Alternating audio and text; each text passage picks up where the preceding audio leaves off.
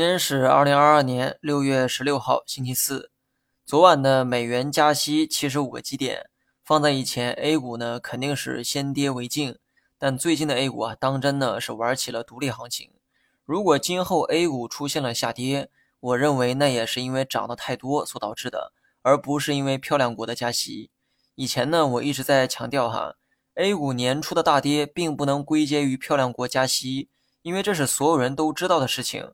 二零二二年就是美国的加息周期，这个事儿呢，全天下人啊都知道，大家都知道的事情，一定构不成致命的威胁。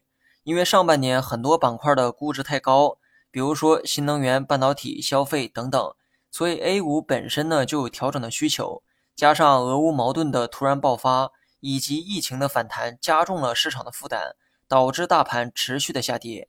也正因为市场持续的下跌。很多人呢就把这个矛头指向了美联储加息，认为是美国的不断加息拖垮了 A 股市场。但是呢，你看一看现在哈，美国的加息周期还没有结束，甚至加息幅度开始变大，但 A 股的反弹呢却足足持续了一个多月。所以呢，不要把 A 股的下跌当成是美元加息造成的。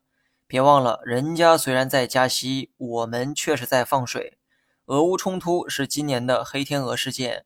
对 A 股呢也有很大的负面影响，但是呢，除去这个因素，支撑 A 股还得靠国内自身的经济。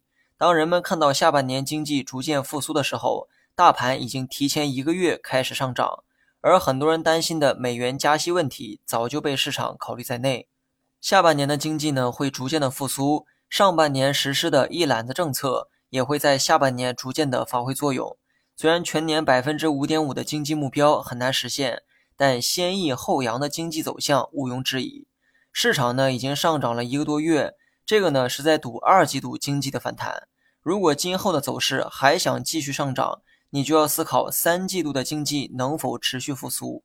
我觉得三四季度一定会延续复苏的态势，但中途面临一些政策和数据的空窗期时，大盘的上涨一定也会呈现波段行情。所以呢，我坚持之前的观点。现在开始的上涨只能看不能追，具体如何操作可以参考我之前给过的建议。另外，对于短期走势，我还是预期横盘震荡，以相对中性的态度看待最近的走势。那么配置方面，还是以科技加消费为主。消费股的调整啊，长达一年半。上半年因为疫情的影响，国内的消费数据普遍呢都不理想，但消费股的股价并没有跌多少。而下半年的政策主要以稳增长、促消费为主，因此只要没有黑天鹅事件的干扰，我认为可以期待下半年的消费股表现。